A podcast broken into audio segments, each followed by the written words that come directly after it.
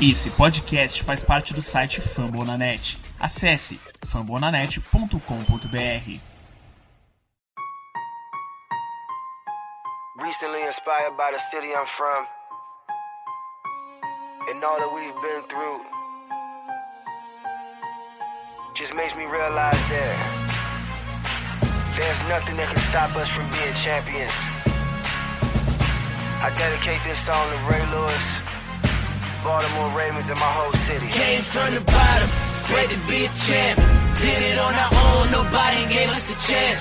No matter the odds, keep God in the circle. Now every time it rain, we turn the whole world purple, baby. Purple rain. Estamos começando mais um episódio da Casa do Corvo e hoje um episódio muito bacana. Acho que é a primeira vez que a gente vai fazer um episódio desse tipo, né? Vamos falar sobre o top 10 jogadores do Baltimore Ravens. E para comentar sobre isso, estou aqui com Giba Pérez. Bom dia, Giba. Bom dia, Cleverton. Bom dia, Manu. Bom dia, João. Bom dia, boa tarde, boa noite para todo mundo que tá ouvindo a gente. Sempre um prazer estar aqui, né, para falar sobre o Baltimore Ravens.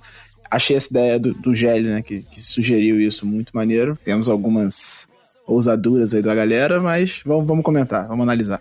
Pessoal aqui é atrevido, é atrevido. E João Gabriel Gelli, bom dia, João. Bom dia, Cleverton. Bom dia, Giba, Manu. Bom dia, boa tarde, boa noite para todo mundo escutando. Sim, foi divertido, né, fazer isso. Tema diferente do que a gente está acostumado a fazer, né? Ouvir um, também um, um pouco do público, o que, que eles têm para dizer so, sobre esse time, as expectativas. Acho que é uma boa forma da gente dar um pontapé inicial para cobertura agora para a temporada de 2022. Vamos discutir aí um pouquinho desse top 10. É isso aí, e hoje com casa cheia também estou aqui com Manu Cardoso. Bom dia, Manu. Bom dia, Cleverton. Bom dia, Giba. Bom dia, Gelli. Bom dia, boa tarde, boa noite quem tá nos ouvindo. E, nossa, foi muito gostoso de fazer esse top 10.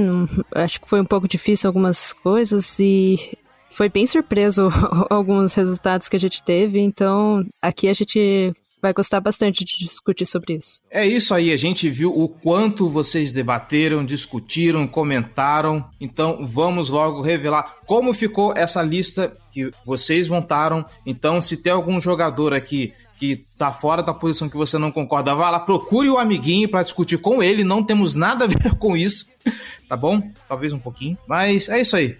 Bora falar desse top 10 depois dos recados. Bora lá!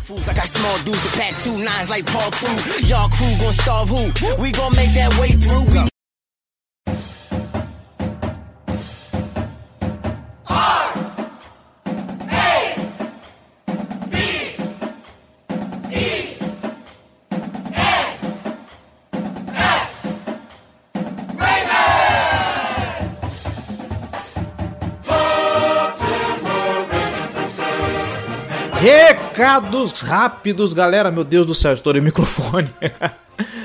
Gente, é o seguinte, recados de sempre. Você que está aqui escutando a Casa do Corvo, tá gostando do nosso trabalho, quer ajudar esse projeto a se manter no ar e ficar ainda maior, então vem ser torcedor de elite e ajudar esse projeto, tá bom? apoia.se barra Casa do Corvo ou picpay.me barra Casa do Corvo. Com um real você já faz uma grande diferença para esse projeto. Dá uma olhada nas nossas categorias de apoio, dá uma olhada nas nossas recompensas e se você puder e tiver se sentindo generoso, vem apoiar o nosso podcast, nosso projeto como um todo, tá bom? Não quer se comprometer com um apoio recorrente, mas está a fim de ajudar? Nós também estamos aceitando apoios através de Pix, casa do corvo br gmail.com. Dá aquela moral pra gente, tá bom?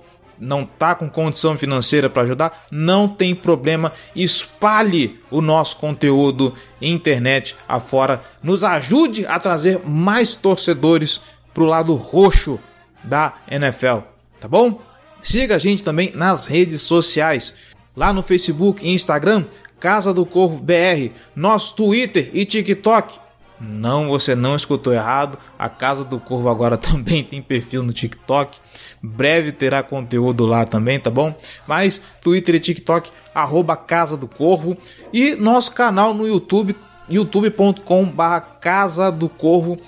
Tá um pouquinho sem conteúdo lá? Tá. Mas a temporada tá para começar tá chegando. Pré-temporada tá vindo aí, lá vem o primeiro jogo, então se prepara que vai ter bastante conteúdo e também deve ter bastante conteúdo lá na Twitch, tá bom? twitch.tv barra Casa do Corvo, procura a gente lá, porque em breve vamos fazer live, live de highlight, comentários sobre os jogos, eh, bate-papo com o resto da galera do Fumble na Net e muito mais, tá bom? Lembrando, fumblenanet.com.br, o maior portal de podcasts das ligas de esportes dos Estados Unidos. Você aí que curte a NBA, a NFL, a NHL, a MLB, tem podcast sobre essas quatro ligas, tem podcast a dar com pau sobre franquias e aguarde porque tem muita coisa boa vindo por aí e que vai impactar a Casa do Corvo também, tá bom? Então, fambonanet.com.br, dá uma passada lá, dá uma prestigiada nos caras, prestigie principalmente, vamos fazer aqui um jabá, o Ous News, porque já que estamos falando de Baltimore, se você quer conhecer um pouco mais das franquias da Charm City, vai lá, você aprende um pouquinho sobre beisebol também e torce pro Baltimore Orioles, já se mantém na mesma cidade, no, no mesmo na mesma região. Então, vai lá, dá uma moral pra galera, tá bom? E já que você tá aí no Fambonanet, dá uma passadinha lá e deixa o seu comentário no post desse episódio, tá bom? E já que estamos falando de comentários, não se esqueça, nós estamos em praticamente todas as plataformas de podcast internet afora. Então, se você está escutando a gente pelo Spotify, não se esquece de seguir a Casa do Corvo. O Spotify agora tem avaliação. Deixa aí a sua avaliação, as suas estrelinhas honestas. Se você escuta pela plataforma da Apple, vai lá na iTunes Store, procura a Casa do Corvo, deixa seus comentários, deixa suas estrelinhas, porque assim nós alcançamos mais ouvintes, ganhamos mais relevância nas plataformas, tá bom? Não deixa de fazer esse favor porque ajuda muito a gente, tá certo? Bom, já falamos demais, é isso. Vocês querem saber qual que é o top 10? Então, bora pra pauta.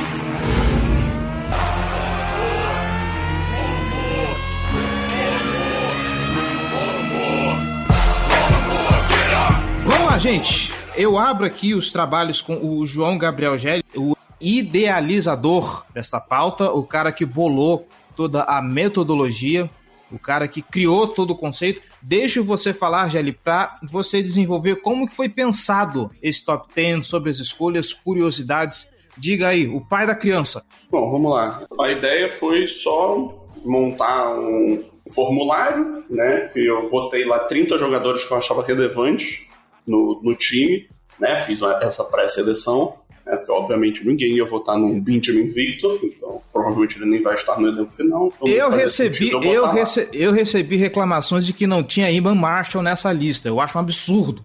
É, nem na lista do elenco mais. Absurdo, indignado, revoltado que o William Marshall não tava na lista. Mas aí então eu separei lá, ficaram uns 30, uns 30 jogadores, mais ou menos. Botei lá na ordem das posições, também para não, não ter muita influência, te- tentar minimizar a influência, né? Que botar na ordem que viria na minha cabeça poderia causar. E aí a gente disparou isso pro público, né? E aí a votação foi dividida meio que em três parcelas. Tem a parcela relativa ao- aos votos aqui nossos, da bancada do podcast. Essa tem peso 3. A gente passou a- essa, esse formulário para os nossos assinantes no Boteco do Corvo. E aí eles, eles- cada um deles fez seu, seu top 10. E aí a gente tirou uma média da- das votações deles e gerou pontu- uma pontuação, e a pontuação dos nossos assinantes teve peso 2. E a gente também passou isso para o público em geral, todos os ouvintes do podcast, a partir do por meio do Twitter, também do Instagram, né, se não me engano. É, e aí a gente disparou isso para todo mundo, é, em grupos de WhatsApp e, e afins. E a partir disso a gente gerou a terceira parcela, que tinha peso 1. E aí a gente somou todo, todos esses valores, dividiu por 6, e aí a gente tirou o nosso top 10 final. E eu deixei lá mais duas menções honrosas, que foram jogadores que ficaram próximos de entrar né, pela pontuação. Eles ficaram próximos de entrar no top 10, mas ficaram de fora, né, no fim das contas. É isso aí. Então, eu acho que podemos começar, né, com essas menções honrosas. Uma é o Odaf Owe, o nosso Ed querido do coração, e o outro, o, o, o Rashad Bateman. Eu confesso que o Rashad Bateman ficar fora dessa lista, por mais que a amostragem seja pouquíssima, eu não sei vocês, mas me surpreende um pouquinho. Eu achei que ele fosse Então, entrar ali é. num, num décimo, num, num nono, mas tá aí, ficou de fora, mas tá quase, quase, quase entrou na lista. Rashad Bateman e Odaf Owe. Vai lá, Giba. Então, é, eu, como alguém que não colocou o Bateman na lista, posso falar com propriedade sobre isso. Eu acho que a questão do, do Bateman é justamente a baixa amostragem, né? Ele não só teve só um ano de liga, como ele não teve um ano completo. Ele perdeu a, metade, a primeira metade da temporada quase inteira com uma, uma lesão. Então é muito difícil você analisar o jogador e colocar ele. Não que a gente tenha grandes talentos no elenco, né? A gente tem, mas na posição de wide receiver, por exemplo, ele é o principal, mas eu acho que é muito difícil você colocar ele no top 10 com a amostragem tão pequena. Então eu acho que isso pesou. O Owe também um pouco disso, na minha opinião. Assim, ele teve uma amostragem maior, ele jogou a temporada quase inteira, acho que ele perdeu só o último jogo, alguma coisa assim. Mas também ele começou o ano muito bem, depois ele caiu de produção na reta final da temporada e tal. A expectativa é grande sobre os dois, mas por enquanto é só a expectativa. Sim, eu acho a mesma coisa, sim, porque, por exemplo, eu coloquei os dois, mas eu não coloquei o Calais por conta da idade, né? Então, eu coloquei eles mais no finalzinho também, mas o Bateman foi justamente isso que o, o Giba falou, por conta da baixa amostragem. Eu acho que pro público também tem um pouco de receio do que o Roman vai fazer com ele. Né, porque teve a saída do Hollywood, o Hollywood era o principal, daí assim, ah, vai usar ele direito, não vai usar ele direito, como é que vai ser o nosso corpo de wide receiver, o pessoal fica meio receoso com isso também, né? Então, acho que tem bastante disso. E o Owe é, é justamente isso que o, o Giba falou. É calouro, querendo ou não, é calouro. Para mim, colocar segundanista assim no, no top 10 é um pouco difícil também de avaliar, colocar ele muito alto, justamente por conta dessa amostragem baixa que você tem. Não tem como você garantir muita coisa. É, eu, na minha lista, o Bateman entra em nono, mas assim, claramente aqui é uma aposta, tá? Porque, vamos lá, vamos, vamos pegar os dois jogadores que ficaram de fora, o Odaf Owe e o Rashad Bateman. Bateman claramente teve muito menos amostragem que o Odaf Owe. Se a gente for pegar o tempo de rodagem no time, o Owe talvez merecesse mais uma, uma, uma posição nesse top 10 mas o Bateman parece que ele teve um pouco mais de impacto pelo que ele apresentou. Eu lembro muito da gente comentando de como esse cara conseguia produzir first downs e como esse cara conseguia produzir jardas. E sendo alguém que jogou pouco, era alguém que não se tinha expectativa de impactar tanto no time por conta de ser justamente o primeiro ano dele. Tava vindo um time totalmente baleado e tudo mais. E ainda assim, eu acho que o nível de produção dentro da, da, da expectativa e dentro do, do, do espaço amostral que o, o, o Bateman apresentou, eu acho que causou bastante impacto. Então eu acho ali que ele merecesse um, uma unhazinha assim no, no top 10. Mas, enfim, enfim, ele ficar de fora também não é nenhum, meu Deus do céu, que absurdo, né? A gente sabe como é que esse time é recheado de, de, de, de bons talentos também. Ah, eu sou um hipócrita, porque eu botei o J.K. Dobbins, que tem uma amostragem baixa também. Ele jogou metade da primeira temporada como titular e a segunda ele não jogou, então. Mas eu botei o Dobbins em décimo em minha defesa. O Bateman e o, e o West seria tipo décimo segundo, décimo, décimo primeiro e décimo segundo. Então, foi, foi uma briga dos três ali pela última posição. É isso aí. Eu, eu daqui, nós quatro, foi quem colocou tanto o Owe quanto o Bateman nas posições mais altas. Coloquei o Owe como sétimo na minha lista e o Bateman como oitavo.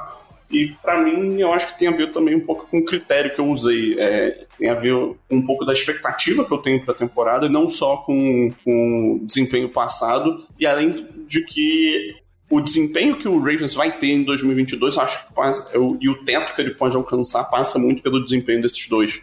Então, eles darem um salto de qualidade é parte importante para o que o Ravens almeja é, em termos de conquistar títulos, avançar longe nos playoffs é, nessa, nesse próximo campeonato. Então, por isso que eu botei eles mais acima e próximos de outros jogadores, por exemplo, que estavam que estão voltando de lesão, lesão. E aí, como curiosidade, eu queria só citar que o Bateman teve um voto como primeiro colocado. Né? A gente recebeu 88 votos no geral, né? Então foram 88 pessoas que preencheram a, o formulário, né, mandando seus top 10. E aí em um deles teve o Bateman sendo colocado como primeiro jogador no geral. É, Aliás, falando em curiosidade, eu tava olhando com atenção aqui a lista mais uma vez. Alguém botou o Pat Ricard em primeiro, é isso mesmo que eu entendi? Oi? Isso aí. Porque naquela planilha que você mandou com tudo, tem é, a melhor colocação do Pat Ricard tá um. Isso aí mesmo. É isso mesmo. A gente teve sete jogadores que receberam pelo menos um voto de primeiro lugar. Né? O Lamar, o Andrews, o Tucker, o Humphrey, o Stanley. Até aí, ok, todos eles estão, dentro do esperado, plausível. É, e aí tivemos o Bateman e o Ricard como os atípicos. Possivelmente algum torcedor do Bengals invadindo. Não, eu quero muito conhecer essa pessoa que botou o Pat Ricard em primeiro. Porque merece um prêmio. Porque o Pat Ricard é o melhor fullback da NFL. Mas. Mas se for pensar assim, o Tucker também. Exatamente. O Tucker não é só o melhor da, da NFL, é o melhor da É história. uma da NFL. história da NFL. Melhor da história. Mas aí também, só completando algumas curiosidades, é, das 88 listas, o Lamar foi o único jogador que foi citado em todas, né, que a gente teve. E o Brandon Stephens foi o único dos 30 jogadores que eu tinha separado lá que não foi citado em nenhuma. Absurdo! Absurdo! Uma injustiça. Indigna- Eu, eu estou indignado, é um absurdo isso. Stephens não ter sido citado em nenhuma. Uma injustiça com, com o nosso menino. Vamos então falar de como ficou esse top 10, galera? Em décimo lugar, Calais Campbell, IDL, o, nosso querido velhinho da, da- do interior de linha defensiva. A gente sabe como que esse interior de linha tá envelhecido, precisa de peças poderosas. E o Calais Campbell é o cara que tem se mostrado constante. É um cara que, quando tá ausente, ele faz falta. É, é alguém que consegue selar os espaços, principalmente para as corridas. Tá vindo aí para mais um ano. Eu não sei como que ele tá com pique para aguentar continuar jogando. Mas é isso aí, cara. Décima posição, Calais Campbell. É, ele mostrou coisas boas no ano passado, assim. É claro que ele tá ficando. Ele não tá ficando mais novo, né? Ele vai é, cair de produção, não adianta. É o natural. Mas ele mostrou que ainda tem, ainda tem lenha pra queimar, ainda consegue jogar em alto nível na NFL. Ele foi importante na última temporada, especialmente na, na contenção de corrida por dentro. Considerando o desempenho do Brandon Williams na última temporada, que foi péssimo, o Calais Campbell foi essencial na- nessa, nesse trabalho de interior de linha, assim. E tendo o Michael Pierce, que eu espero que faça uma temporada melhor do que o Williams e que fique saudável, a tendência é que essa, essa, esse interior de linha melhore e que o, o próprio Campbell consiga ter menos responsabilidade sobre as costas dele. Eu- é o que eu penso nesse momento. Se o Pierce jogar um pouco melhor que o Brandon Williams, eu imagino o Campbell conseguindo ter mais fôlego pra temporada e talvez até atacar melhor os QBs adversários, que é uma coisa que ele faz muito bem ele por dentro também.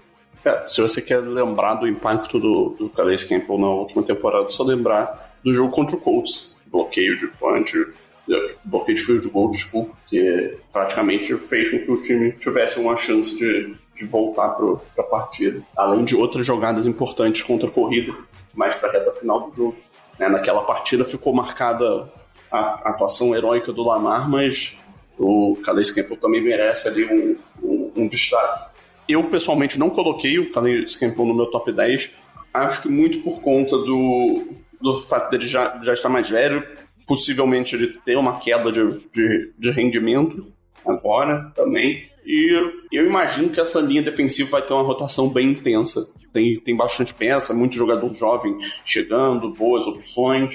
Então eu acho que eles vão querer ver também o que que, o que, que tá ali disponível para ser utilizado para o futuro também. Então, assim, eu confesso, ele foi o cara que ficou fora do meu top 10 pessoal, que mais me doeu deixar de fora. Mas é, eu acho ele um jogadoraço. Sou muito fã da, da carreira do Calais Campbell é, e acho que ele ainda pode entregar bastante pro, pro time pensando em 2022. É, ele merece um anel de campeão, a verdade é essa, né? Pela carreira dele, tá na hora já. Espero que o Ravens ajude. Espero que ele conquiste agora, né? Porque, assim, não, não tem muito mais tempo pra ele ficar aqui também. Eu também, eu tinha tirado ele do meu top 10, assim, eu tinha colocado ele, daí eu troquei pelo Owe, justamente por conta disso, porque essa IDL vai ser uma caixinha de surpresa agora, porque saiu muita gente, veio gente nova, veio coordenador defensivo diferente, então não sei muito o que esperar, né? Eu sei que o Calais, ele é um cara que tem um impacto muito grande no jogo em si, tanto no corrido quanto no aéreo. Mas é um cara que, quando ele veio, era uma das minhas maiores esperanças que ele viesse, assim, eu tava pedindo muito para que ele viesse. Eu fiquei super feliz quando ele veio. E mais feliz ainda quando ele renovou. Então, mas assim, eu vi o, o quanto ele sofreu na temporada passada com lesão, ele estava um pouco abaixo daquilo que ele estava jogando nos últimos anos, que é esperado, que, assim, é somente um outro jogador que consegue manter alto nível depois de bastante tempo jogando, né? Então, é esperado que ele tivesse uma redução de qualidade e não foi tão brusca. Né, eu acho importante ressaltar isso, que ele, mesmo assim, ele consegue manter um nível muito alto. Mas eu acho que, ainda assim, existem outros jogadores que conseguem impactar mais no jogo do que ele porque eu, eu não sei o como ele vai ficar saudável, como ele vai conseguir aguentar bastante jogo, né? Então tem bastante disso. É, é só por isso, mas foi com. Eu acho que eu fiquei uns dois minutos pensando assim: será que eu coloco o Owe, eu coloco o Calais, o que que eu faço? Até que eu decidi colocar o Odaf, mas para mim é uma menção honrosa também. Eu acho que é válido colocar ele no top 10. Pô, eu acho que eu tenho o Calais que é mais alto aqui, né? O meu, ele tá em sexta posição no meu top 10. Já que estamos falando de trincheira, a gente sai da defesa e vai pro lado ofensivo. Em nona posição, o right guard Kevin Zeitler, egresso do New York Giants, a gente estava com uma necessidade muito grande de estabilizar essa linha ofensiva. Kevin Zeitler vem como uma das grandes âncoras dessa linha ofensiva, é alguém que já tem vaga garantida e que vem para ser um dos grandes pilares dessa OL de 2022. Gelli? É, o Zaiter é um jogador que chegou para dar uma estabilidade na posição né, de right guard. Não, não tem muito segredo ali, ele não é um jogador é, espetacular, não é o cara que vai ter alguns highlights, né? Até porque, assim, para o público geral é difícil encontrar highlights de, de linha ofensiva, mas é um jogador muito sólido, é, que dificilmente perde tempo em campo. Então, ele ser uma presença marcante ali naquele ponto traz uma tranquilidade. Você sabe que o trabalho vai ser bem feito, e ainda mais chegando agora com o Morgan Moses para provavelmente, né, fazendo par com ele no lado direito da linha. Então, é, é tudo sobre uma questão de estabilidade e o papel que essa estabilidade pode ter para ajudar tanto no ataque terrestre quanto a estabilizar o ataque aéreo. Ele, ele, ficou em décimo lugar na minha lista pessoal também. Então, assim, eu tô. tá, tá, tá na mesma região. Para mim, tá, tá bem pago esse nono lugar, Kevin Zeitler. É, eu, eu coloquei o Zeitler mais alto. Quer dizer, de nós três, de nós quatro, eu fui o segundo que colocou mais alto, mas não botou uma posição acima de mim, eu Botei ele em sexto? Não, sétimo. Botei ele em sétimo, o Mano botou em quarto, né? Então, eu, eu acho que o Zeitler foi a, o único ponto de segurança que a gente teve na linha ofensiva na temporada passada. Assim. Se for olhar ao longo de toda a temporada, a gente teve instabilidade de left tackle, a gente teve instabilidade de left guard o tempo todo, que aliás é a posição mais insegura nesse momento da linha, né? É, Zeitler e Bozeman foram os únicos caras que foram constantes, que fizeram uma boa temporada e que a gente poderia confiar, assim. Então, é, acho que ele começa a temporada bem cotado ali na direita, é, é um ponto de, de segurança, de confiança que a gente tem na linha. Agora, com se tudo der certo com Moses é, estabelecido como right, right tackle, o Ronnie voltando bem e se o Linderbaum der certo, a gente espera uma linha mais sólida nessa temporada. Mas o Zaita saudável é a peça que a gente mais confia nesse momento, pelo menos assim, eu falo pessoalmente. Que, é, considerando todas as circunstâncias, o Zeitler é a única peça que eu olho e falo, tá, beleza, aquele ali tá certinho, ele tem que ver o resto agora. Vamos ver como é que o Moses vai desempenhar, como é que o Stanley vai voltar de lesão, como é que vai ser a temporada de calor do Linderbaum. É, quem vai ser o left guard, mas assim, eu gosto muito Zeitler, fez uma ótima temporada e foi essencial é, dentro do que a gente conseguiu fazer nas circunstâncias que a gente teve na última temporada. Pois é, eu acho que eu fui, na verdade, de nós quatro, eu fui a única que colocou o Zeitler antes do, do Ronnie, mas por um motivo, assim, eu algumas do, dos meus critérios foi hum, o quão, o, o quão eu acho que é seguro o jogador voltando de lesão ou não, né? Por exemplo, eu não sei o, o, o que esperar do Rony depois dessa lesão, depois dessa temporada que ele tentou voltar, não conseguiu, sabe? Todo esse problema. Por isso eu coloquei o Zeitler no primeiro. Também porque, assim, ele foi o melhor jogador de linha ofensiva do ano passado no, no Ravens. Né? Acho que, para mim, pelo menos, eu não sei se o, o, o Bozeman ser, eh, seria muito próximo. Mas como o Bozeman não tá mais com a gente, infelizmente, para mim ele seria o cara mais importante Parece da que linha ele ofensiva. morreu falando assim. Parece. Tadinho. ele teve um. Ele tá, é, tá tendo filho agora, não sei, alguma coisa assim. É, ele morreu pra gente. Não- Sim, não- sim, não sim, ligo, sim, claro. Não ligo mais Não. pra ele. Tadinho. É, mas parece, assim. que ficou, ele- parece que ficou a mágoa, né? Morreu pra mim. Ficou. É, mas assim, enfim. Por isso eu coloquei ele em quarto, né? Eu- Depois eu até me espantei que eu acho que eu fui a única pessoa, tirando o público, é claro, que eu fui a única pessoa que colocou ele tão alto assim, mas foi mais por conta disso, porque eu não, conf- não tô confiando muito em jogador que tá voltando de lesão. Né, dependendo do grau da lesão. O Ronnie é um, um desses exemplos. Eu não, eu não sei o- como que o Ronnie vai voltar, se ele vai voltar, quando que ele vai voltar, como ele vai voltar. Então, assim, é uma incógnita muito grande para eu colocar ele tão alto jogando. E como o Zaitler se apresentou um jogador muito firme no, no ano passado, pra mim ele ficaria em, em, quarto, em quarto, né? Fora do top 3, eu acho que é o jogador mais importante do Ravens atualmente. Só um- uma pessoa, ou só uma lista teve o Zaiter mais alto que você, que colocou em terceiro. Curiosamente, ele apareceu só em um quarto das listas, mais ou menos. É que as pessoas se Acho- esquecem mesmo de linha ofensiva. Exatamente, ainda mais na posição de guarda, né? No, o guarda é um pouco esquecido. O center ainda tem o destaque, porque é ele que faz o snap, os tackles tem uma função um pouco mais, mais visível. Principalmente quando É. ele erra o snap, né? Aí ele tem destaque mesmo. Não, mas Nossa a gente Senhora. nunca viu isso acontecer no Ravens. Nunca, jamais. Nunca, nunca aconteceu. Nunca. Na minha ele não entrou, mas assim, ele entraria fácil, assim, pensando, agora parando pra pensar num, num décimo nono lugar. Subindo um pouquinho, vamos agora para o oitavo lugar, nós temos o nosso running back J.K. Dobbins. Oitava posição.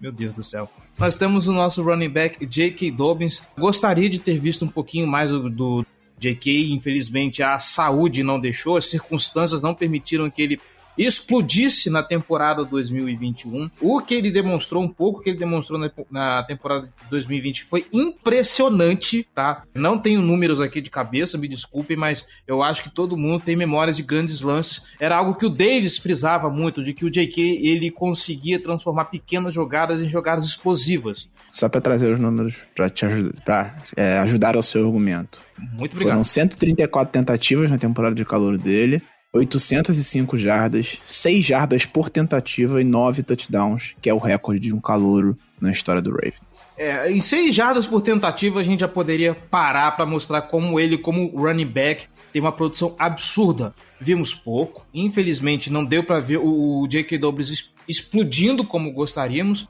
mas é isso aí, não é mesmo, Manu? Pois é, eu não coloquei ele na minha lista pelo mesmo motivo que eu, eu abaixei um pouco o Ronnie. Pra ele, assim, LCA é um negócio muito complicado de você voltar. Então, é, é principalmente na posição do JK, é importante você ter a mobilidade no joelho. E, assim, o jogo dele é basicamente isso: corrida, virada e corte tal, tal, tal. Então, assim, é por isso eu tenho um pouco de receio, porque voltar de lesão, de uma lesão tão séria assim, é complicado, né? Eu confio bastante no JK.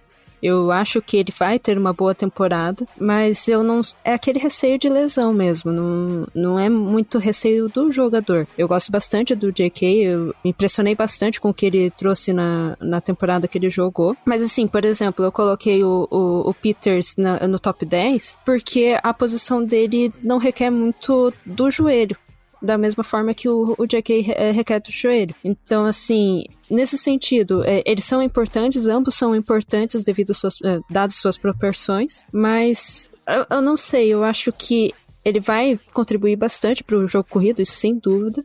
Mas eu não sei, ainda tenho um pouco de dúvida se ele vai ser um dos 10 melhores jogadores do Ravens nessa temporada voltando de lesão. Eu quero muito, gostaria muito que ele viesse até com concorrendo a comeback player, né? É, acho difícil, porque tem muito jogador que lesionou no ano passado, um jogador importante. É quase o elenco inteiro, né? Não, não, não, não, tô dizendo na liga em geral. Ah, tá. É, teria que concorrer com, eh, principalmente com o Derrick Henry. Então, assim, na mesma posição. Então é assim, é, é meio absurdo pensar nele como combat, é, combat player. Mas assim, eu, eu, eu, eu, confio muito. Se ele não tivesse uma lesão tão séria, eu colocaria ele no top 10. É meio que isso que eu queria dizer. Se fosse assim, sei lá, pô, torceu o tornozelo, ficou fora a temporada inteira porque não conseguiu recuperar direito, alguma coisa assim, o braço, alguma coisa que não influenciasse tanto a mobilidade dele, daí eu colocaria ele no top 10. Mas eu espero que eu esteja bem errada com isso. É, eu, particularmente, confio que ele vai recuperar bem dessa lesão. Obviamente, a gente tá falando sobre suposições, né? Porque eu não sou médico, não tem como falar nada aqui. Mas ele é um cara de 23 anos ainda. Acho que ele tem. Eu tenho mais receio em relação à recuperação do, do Marcus Peters, como a Manu falou, que é um cara já de mais de 30 anos e tudo mais do que propriamente da recuperação do JK. Mas, e acho que ele vai voltar bem, acho que ele vai voltar. A gente já viu, né? É, falando sobre as notícias do training camp, ele tá pedindo para entrar em campo e o time tá dando uma segurada para é, consolidar a recuperação dele, para não arriscar ele se machucar de novo, mas ele tá sangue nos olhos querendo jogar, já brigou com um jornalista na rede social. Então eu acho que o JK vai vir para Revenge Season, né? Ele vai vir com ódio no coração e vale, só, só para destacar, eu passei os números só do jogo terrestre do JK. Ele teve 925 jardas aéreas no total na temporada de calouro dele. 925 jardas de scrimmage, desculpa. Foram 120 aéreas e 805 terrestres. Isso porque ele não foi titular em metade da temporada por causa do Mark Ingram, né? Então, acho que tranquilamente ele passaria das, das 1.500 jardas se ele tivesse sido titular a temporada toda. É, então eu tenho uma expectativa alta no JK, eu botei ele em oitavo, eu acho. Não, eu botei ele em décimo, por causa da lesão também. Um receio em relação à, recuperação da lesão e o fato dele ter uma baixa amostragem. A gente viu muito pouco dele. Apesar de ter sido um, um pouco de excelência, é, a gente viu muito pouco dele e ele tá voltando de lesão, então eu acabei botando ele na décima posição por causa disso. Mas a expectativa é grande e eu acho que ele vai ter um grande impacto. A gente viu que foi o time ano passado sem um running back, né? Então eu acho que o impacto de ter o J.K. saudável nessa temporada vai ser bem grande. É, ainda joga a favor, a favor dele o fato de que o Ravens ainda parece estar muito é, voltado a retornar uh, ao ataque de 2019. Então, é, a parte terrestre vai ter muito, muito destaque. Não que ela tenha deixado de ter, né? Mas, é, Assim, eu não botei o, o, o Dobbs no meu top 10, eu pessoalmente nem cogitei, não fez, não fez parte dos nomes que eu estava pensando em botar no meu top 10. Um, por causa das lesões, dois, por causa do valor posicional. Não acho que o running back é tão, tão importante quanto as outras posições que eu mencionei na lista. Ou ele não tem o nível de, de outros jogadores que estão na lista. A gente tem um espaço amostral ainda sobre ele, não é, não é tão grande. E eu acho que ele é mais fácil de substituir no elenco. Assim, eu acho que o Gus Edwards é um jogador de não é de um nível muito menor do que o dele, apesar de serem características bem diferentes de jogador. Mas com certeza o J.K. Dobbs é uma peça importante é, para o Ravens em 2022. É, a, a, recuperação dele, ele voltar sendo um jogador explosivo, é, pode ajudar bastante a, a, a liberar o potencial desse ataque. Então, assim, não, não me incomoda muito, mas me incomoda um pouco ele tá no top 10. Ok. Falamos dele mais cedo, a Manu falou dele mais cedo, então vamos falar dele agora na sétima posição, cornerback Marcus Peters. O Marcus Peters sempre teve um, um quesinho de, de, de anedótico na casa do Corvo, o Giba sempre costumava brincar que a gente nunca viu o Marcos Peter sujo, né? Ele nunca ia pra uma jogada de forma física, nunca ia pra fiscalidade com o jogador. Porém, a gente tem que lembrar que esse cara, ele é importante no nosso corpo de, de cornerbacks. É, ele e o Marlon, Hum, Marlon Humphrey fazem uma das melhores duplas de cornerbacks da, da NFL. E se ele não é muito físico, é um cara muito cerebral e, e faz falta o cérebro do Marcos Peters no jogo defensivo, principalmente a característica dele de ser um ball hawk. Às vezes acontece cagadinhas, às vezes acontece cagadinhas, mas faz um pouco de falta é, é, essa jogada visando a bola, visando a interceptação, visando reverter o jogo pro, pro lado do, do Baltimore, porque muitas vezes é uma coisa que é, ocasiona mudança de momento. Ah, às vezes é uma virada dessa que o time precisa para poder engrenar, virar a chave, virar o jogo. E esse tipo de espírito, esse tipo de perfil de jogador do Marcus Peters faz muita falta. Tá vindo de, de, de lesão, esperemos que não, não impacte tanto no jogo dele, mas é isso. Sétima posição pro Marcos Peters, Giba Pérez. É, eu, de nós também foi o que botou o Peters mais alto. Eu botei o Peters em quinto, na, na, quinta colocação. É porque, assim, na minha cabeça o top 4 é bem estabelecido. E no meu top 4 não tem um Tucker, né? Mas, enfim, por valor, único exclusivamente por valor posicional. Mas o Peters é um jogador que ele, ele tem aquelas jogadas que ele arrisca demais e acaba custando caro. Mas é um cara que muda jogos, como você falou, assim. É, o Jerry citou o Colts ano passado para falar sobre o, o Calais Campbell, eu cito o Colts em 2019. Foi 2019, né? Ou foi? Agora já tô perdido. Não 2020. Foi 2020, é. Que ele teve uma interceptação que era, foi crucial. A gente tava sob risco de tomar a virada do Colts ali, ele interceptou uma bola que foi crucial e ajudou a gente a virar o momento do jogo e ganhar aquela partida. Então, o Peters, a gente viu o impacto que ele tem na secundária ano passado, quando ele não jogou. A gente tinha é, dois dos titulares uh, principais, né, do, da, da, secundária em campo, o, o, Humphrey e o Chuck Clark jogaram a maior parte da temporada. É, o, outro, o outro safety que a gente perdeu o Sean logo no começo do ano, mas não acho que tenha tido grande impacto a perda dele, a gente já estava tendo dificuldades antes. Mas você vê a queda de desempenho da secundária sem o Peters. Quando ele é, não jogou, é só você lembrar a primeira metade de 2019, que foi uma secundária é, ruim até ele chegar, quando ele estreou naquele jogo contra o Seahawks com uma pick six e tudo mais.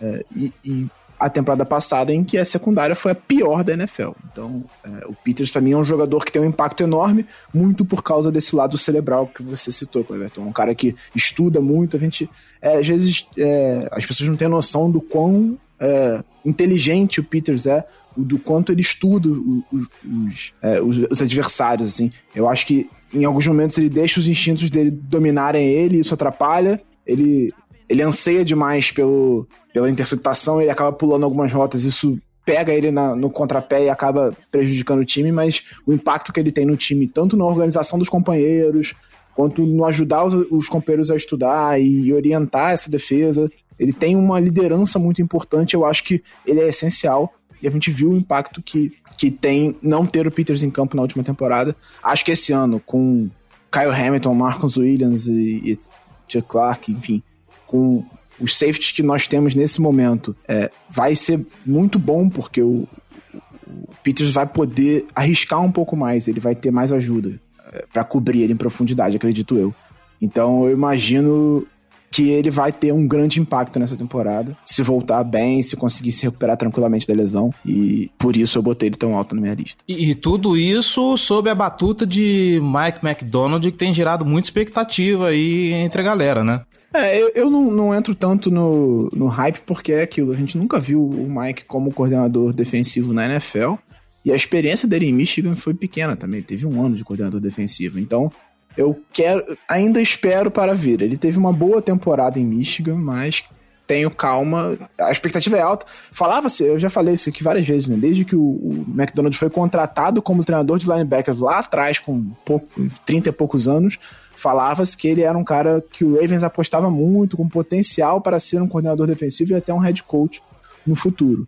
Então eu já tinha essa expectativa sobre ele, mas eu, eu quero ver ainda, eu, tô esperando. Mas eu, é, eu acho que ele vai ser importante, obviamente, no esquema. E imagino que, o, que ter o Peters vai ser diferencial pra gente. Ainda mais agora que a gente tá com uma profundidade boa na posição, tem o Kyle Fuller também e tal. Então, imagino que o Peters vai, vai ter um impacto muito grande nessa questão do ball hawk, de, de, de interceptar. É, exatamente por conta disso, do, do Ballhawk, que eu coloco ele um pouco acima até do, do Humphrey, assim. Eu não coloquei ele muito alto, eu coloquei ele em sétimo, por conta de lesão também, mas é justamente isso que o Giba falou. A falta que ele fez o ano passado foi muito grande, assim, porque eu não sei vocês, mas eu, pelo menos, eu achava que poxa, o Peters ele é, é um grande jogador, obviamente, mas que antes de começar a temporada eu achava que sem ele o time ainda conseguiria fazer bastante jogada, bastante interceptação e tal, porque eu acho que eu, eu me acostumei muito com a questão de estar com ele e o, o time estar jogando tão bem quanto nessa questão de interceptação. E Daí a gente viu quão ruim foi o, o, Ravens interceptando a bola no ano passado, né? Acho que você acabou de comentar que foi o pior em interceptação. Então, para mim, ele tem esse impacto, ele entra. Eu coloquei ele até acima do Humphrey, porque eu não sei o que, que o, o Humphrey vai apresentar, ele tá umas temporadas um pouco abaixo daquilo que era esperado, mas para mim ele tem essa importância, sabe? Eu acho que é, tudo isso que você comentou, com a vinda do Marcus Williams, com a vinda do Kyle Hamilton, essa secundária ela vai, vai ficar cada vez mais forte, né? E também com a Brandon Stephens conseguindo fazer uma um reserva, assim, de de qualidade e tal, você consegue melhorar, dar mais. Você dá mais valor ao, ao Peters. Então, por esse motivo, eu acho que ele é, vai ser um, um, jogador que vai impactar bastante no time, vai ser um bom jogador, né, de qualidade. E, como eu falei, eu coloquei ele mais baixo por conta de lesão. Vários jogadores que eu coloquei mais baixo foi por conta de lesão mesmo, e porque eu não sei como que retorna, porque LCA é uma coisa complicada. Volto a dizer, é uma coisa complicada de você dizer, não, esse cara vai voltar 100%, não, esse cara vai voltar jogando pouco, tal, tal, tal. Eu ainda não vi, pelo menos eu não reparei gente falando sobre ele no training camp. Eu acho que ele ainda tá no pup list. Então, assim, eu não sei. Eu sei que ele é um cara muito inteligente, deve estar tá estudando pra caramba, assim, fora do training camp, fora do de campo mesmo. E, se eu não me engano, foi nessa última temporada que ele estava até ajudando na questão do hum, defensivo assim de chamar jogadas. Então, assim, sim, sim, ele chamou, ele chamou a defesa num jogo de num jogo de pré-temporada. Então, é, assim, é o cara que Poxa, eu acho que ele tem muito mais impacto fora dos números também, sabe? Então por isso que eu coloco ele um pouco acima, desconsiderando um pouco a lesão, coloco ele um pouco acima do, do Marlon Humphrey, inclusive. E é um cara que gosta muito de estar no, em Baltimore.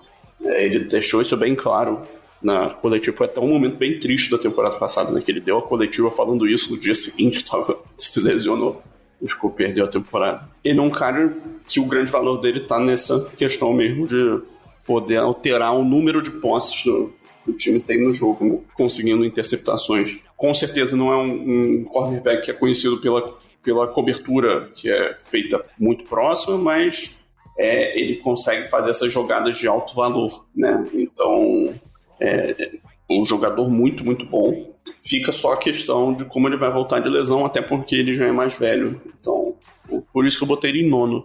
Mas eu acho que, dependendo de como é a lesão, ele é um cara que pode estar mais próximo do top 5.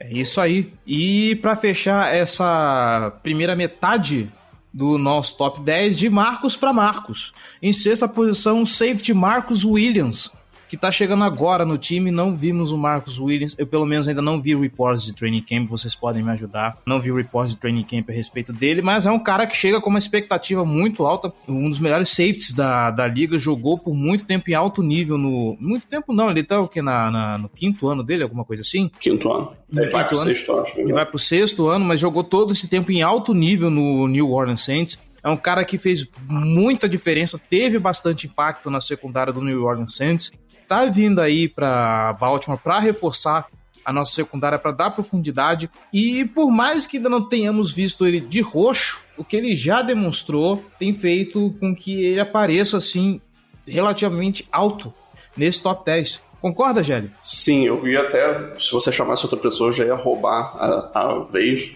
É, eu sou muito fã do Marcus Williams, é um jogador que eu acho que foi uma contratação espetacular do, do De Costa. É, acho que ele ajuda muito a mudar alguns números na cobertura.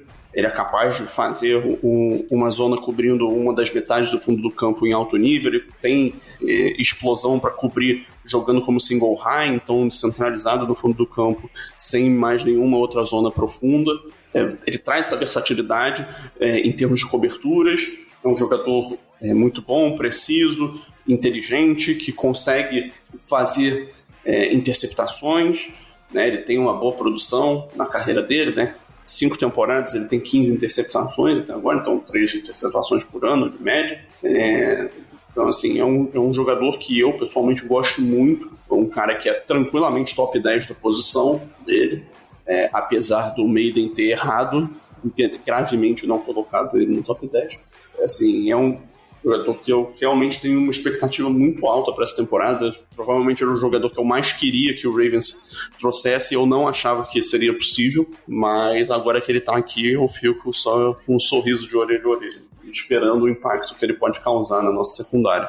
É, o Marcus Williams ele traz um impacto tão imediato que acho que todo mundo aqui concorda com isso, porque pelo que eu tava vendo, dos nossos quatro top 10, ele tá em todos. É isso que o Jerry falou. Ele tem sido um baita safety no Saints, né? Ele teve o ano de calor dele foi marcado justamente por conta daquele Minnesota Miracle que foi ele que estava cobrindo o Stephen, Stephen Diggs. Diggs. Ele mesmo. É. Stephen Diggs. Então, por conta disso ele ficou marcado, inclusive quando ele assinou com o Ravens foi o que as pessoas mais mostraram, mas assim, eu ouvi bastante falando sobre como ele tem melhorado ano a ano ele mudou algumas formas de leitura e por isso que ele tem melhorado bastante. Formas de cobertura estão bem melhores, eles fazendo bem melhor do que em outras formas de cobertura. Então, assim, eu acho que ele traz um impacto imediato. Ele é o único jogador fora do Ravens que tá aqui no nosso top 10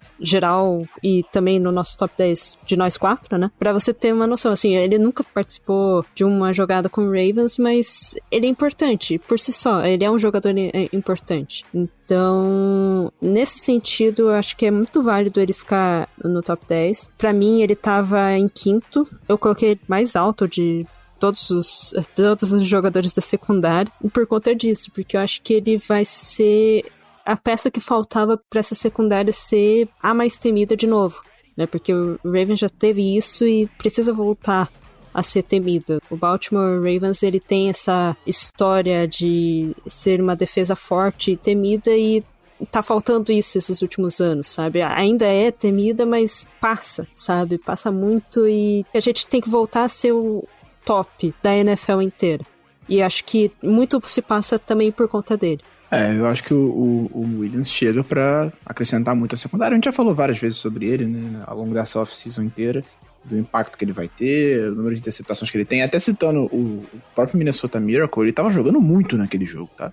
Ele já tinha uma interceptação, ele tinha dois passes defendidos naquela partida. Cometeu um erro que foi crucial. Enfim, acontece. Ele era calor ainda naquele. Tinha 21 anos, primeira temporada dele. Então, é, dá para dar um desconto pro Marcos Williams naquele, naquele lance. Ele seguiu, ele fez uma ótima temporada de calor, seguiu fazendo boas temporadas depois daquilo, então acho que aquilo já ficou no passado. É um jogador que acrescenta muito nessa cobertura, é um safety muito completo e tem potencial de fazer uma das melhores duplas de safety da NFL com o Kyle Hamilton, que a gente não citou aqui porque, obviamente, calor, eu acho que não dá pra a gente colocar no top 10 um cara que sequer jogou um snap na NFL. A gente não tem como saber como ele será. Tem potencial, mas ainda, é, ainda tá longe de ser uma certeza. Mas é, acho que juntos, é, se o Hamilton atingir o potencial que a gente espera dele e o Williams fazendo o que a gente já viu ele fazer na NFL, tem tudo para ser uma excelente dupla. Ainda tem o Chuck Clark para ser utilizado aí como, como uma peça importante. A gente tem dois ótimos cornerbacks, Marcus Peters e no Humphrey. Ainda tem o Kyle Fuller nessa rotação. Então, o Williams traz coisas que a gente não tinha em ninguém no nosso elenco e vai dar condições da gente fazer coisas diferentes para a temporada, coisa que a gente não conseguia fazer no ano passado. Eu acho que a leitura, é, para mim, ficou muito claro com os movimentos da off-season. A leitura do Ravens é de que o nosso ataque ele tava tem talento, apesar e ficou muito desfalcado no ano passado, por isso não estava conseguindo render o que se esperava dele. E com todo mundo saudável, recuperado e um, algum investimento na linha ofensiva, ele vai atingir o potencial de ser um dos melhores da NFL de novo, como ele foi nos anos anteriores.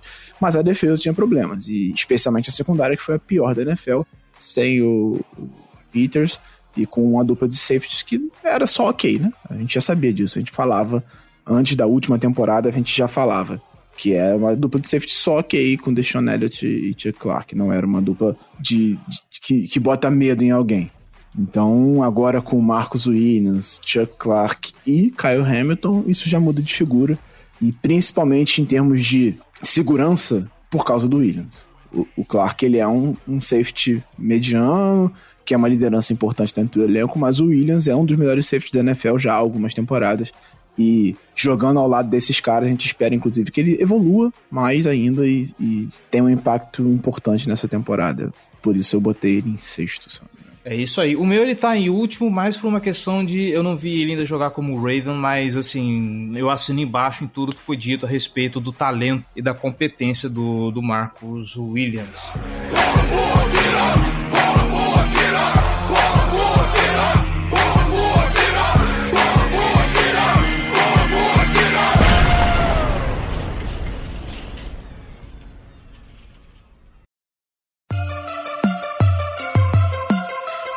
Purple, black and purple, black and purple, black and purple.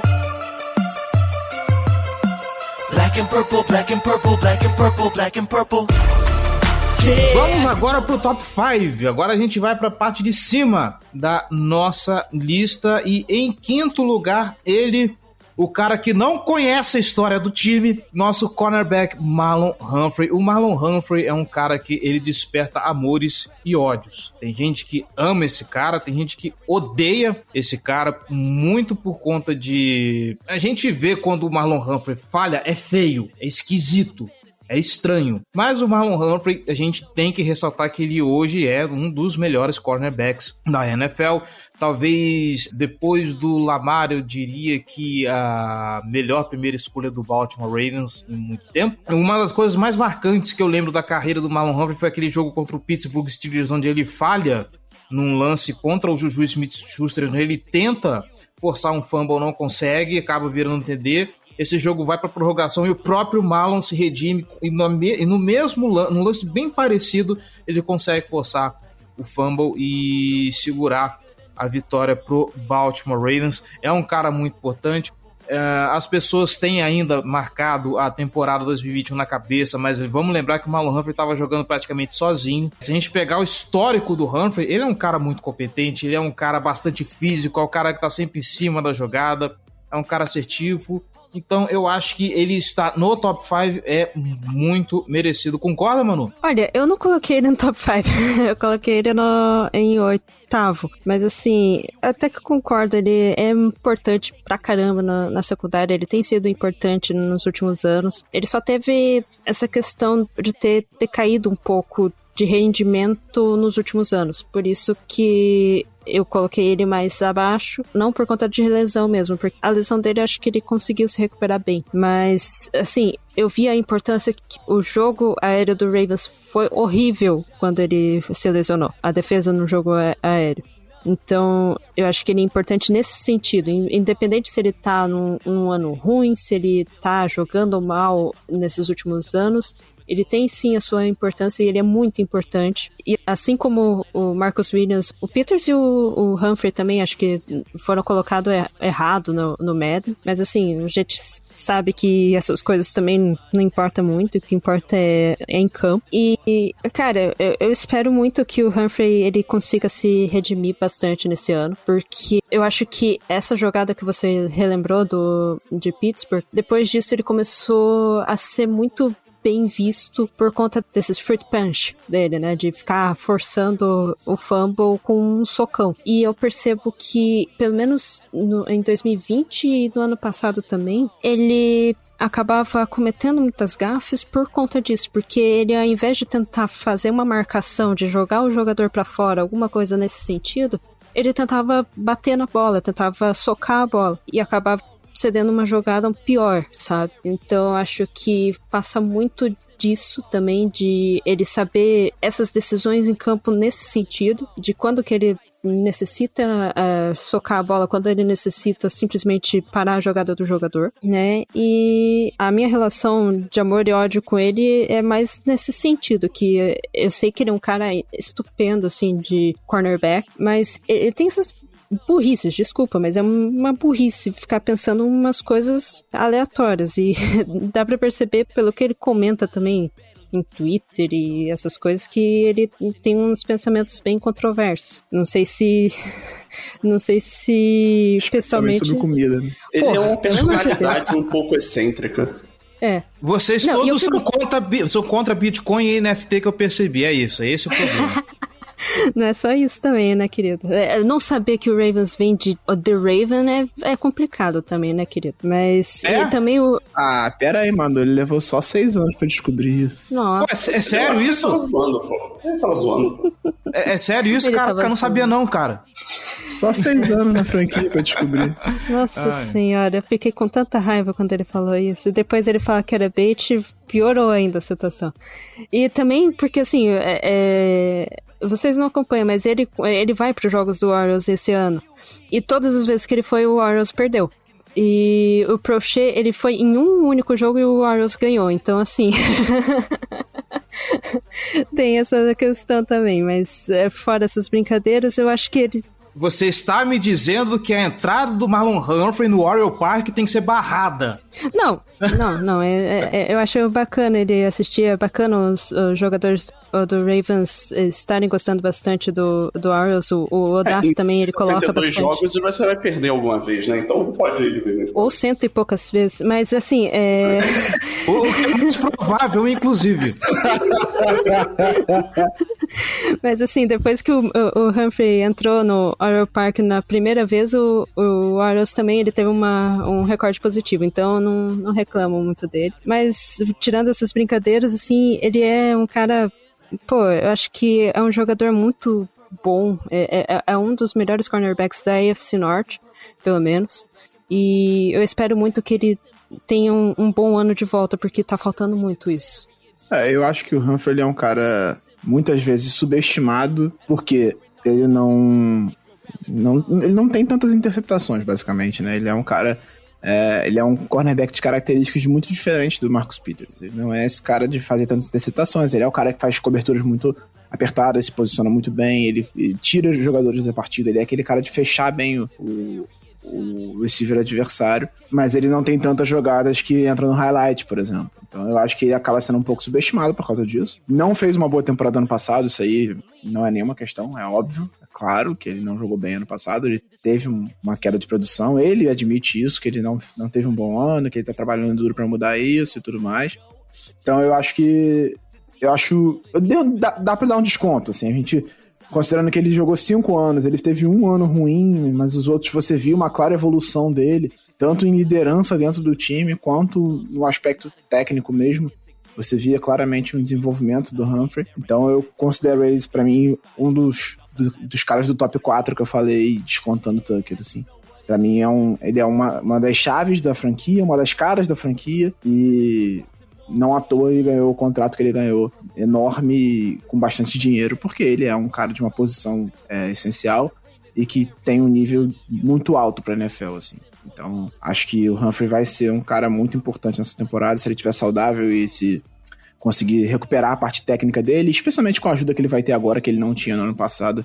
Eu acredito que o Humphrey vai fazer um ótimo ano e vai ajudar muito a gente a ser uma defesa competitiva. Como o Amado falou, a gente precisa voltar a ser uma das melhores defesas da NFL e acho que passa muito pelo desempenho do Humphrey também. É, aquela questão do- dos socos, a gente é, não via, não vê mais ele conseguindo forçar os fumbles como ele forçou em 2019. É, nos últimos dois anos isso não aconteceu tanto, mas ele ainda, obviamente, vai tentar. É uma característica dele, não adianta. Ele só tem que saber como e- e quando fazer, principalmente. Mas eu acredito que o, o Humphrey vai, vai se recuperar.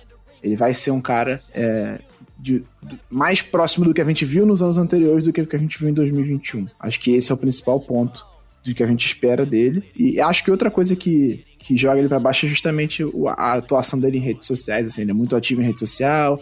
Ele fala algumas coisas. Quando a Manu cita polêmica, não é nem polêmica de verdade, é coisa besta mesmo. Fica fazendo graça em rede social.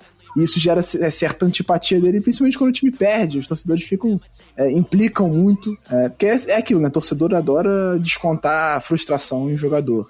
E aí, quando o cara tá com a cara em rede social, naturalmente ele vira mais, mais vi- vidraça do que os outros. Eu, Eu pessoalmente adoro a personalidade do Humphrey. Eu gosto também, É eu acho, acho divertido. Eu acho bem divertido. É, mas o torcedor mais rancoroso não gosta tanto. Então eu acho que são, são duas coisas que geram uma, um certo, uma certa implicância com ele. E, mas eu gosto bastante do Humphrey, eu acho ele um ótimo cornerback. marlonhumphrey.ethereum. Esse é o nick dele no Twitter. É, e, cara, assim, ele é um jogador que a gente já viu atuando em nível de top 5 da posição dele na NFL. Eu acho que todos os jogadores que sobraram agora da lista são caras que é, em algum momento estiveram ou ainda estão na elite da posição deles. Isso aqui é elite, né? É, mas o assim, obviamente a temporada passada dele não, não, não foi boa, mas a expectativa tem que ser que ele volte a jogar no nível, por exemplo, de 2019. Ali ele mostrou muito da, da, das características é, mais positivas que ele tem.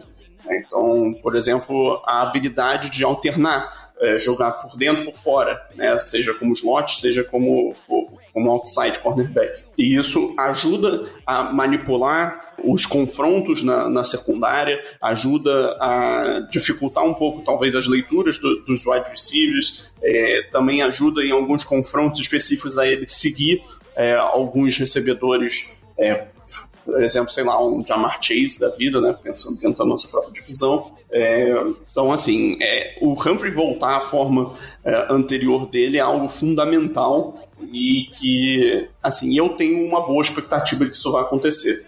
É, perdeu o final da temporada passada por lesão, mas eu acho que é, ele tá focado, ele tá bem, ele já tá recuperado. E ele é uma liderança, no fim das contas, ele é uma liderança importante. Né? Ele tá com podcast agora no, no canal do YouTube do, do Ravens também, né?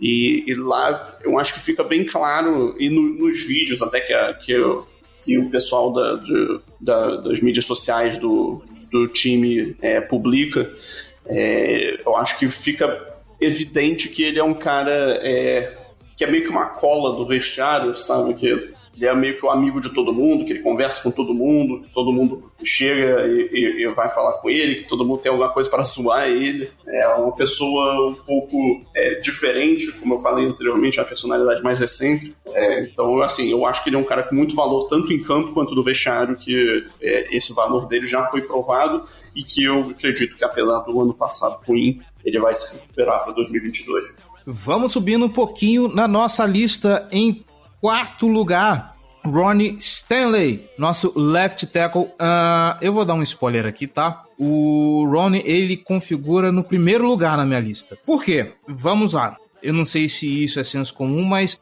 o Ronnie ele passa a ser o principal jogador dessa linha ofensiva depois da saída do Marshall Yanda, em termos de talento, em termos de competência. E vamos lembrar, ele joga, a não ser, a não ser que o seu QB se chame Tua Tagovailoa, ele joga numa das, numa das posições mais fundamentais da linha ofensiva, que é o ponto cego do quarterback, que é o lado esquerdo. Afinal de contas, como a gente vê, 31 das 32 franquias da NFL possuem quarterbacks destros. Alguém se consolidar como o Ronnie, como o Ronnie Stanley se consolida na posição de left tackle é difícil, é uma posição delicada.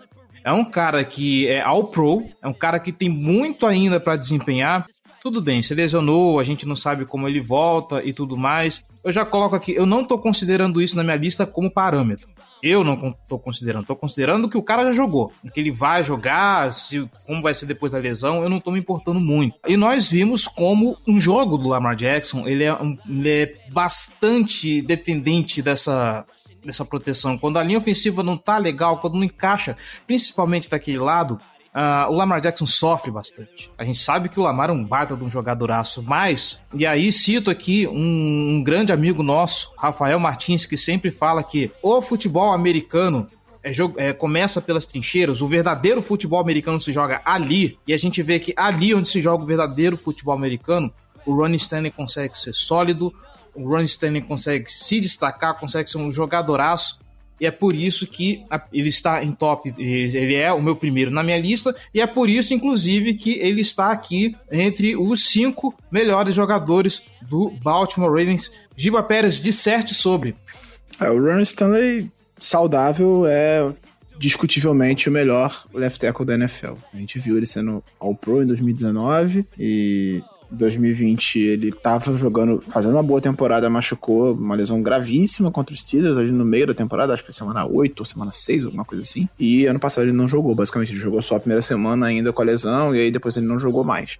Então, a grande questão do Stanley é se ele vai estar saudável e como ele vai voltar de, de lesão, né? Acho que esse é o ponto. Ele tá quase dois anos sem jogar, basicamente. Então, existe essa preocupação, a preocupação justa, mas é, ele em condições normais de temperatura e pressão, é um dos melhores jogadores da posição na liga e, obviamente, um dos melhores jogadores do Ravens. Ele tá numa posição chave, como você falou, você explicou é, muito bem sobre a questão do left tackle e tudo mais.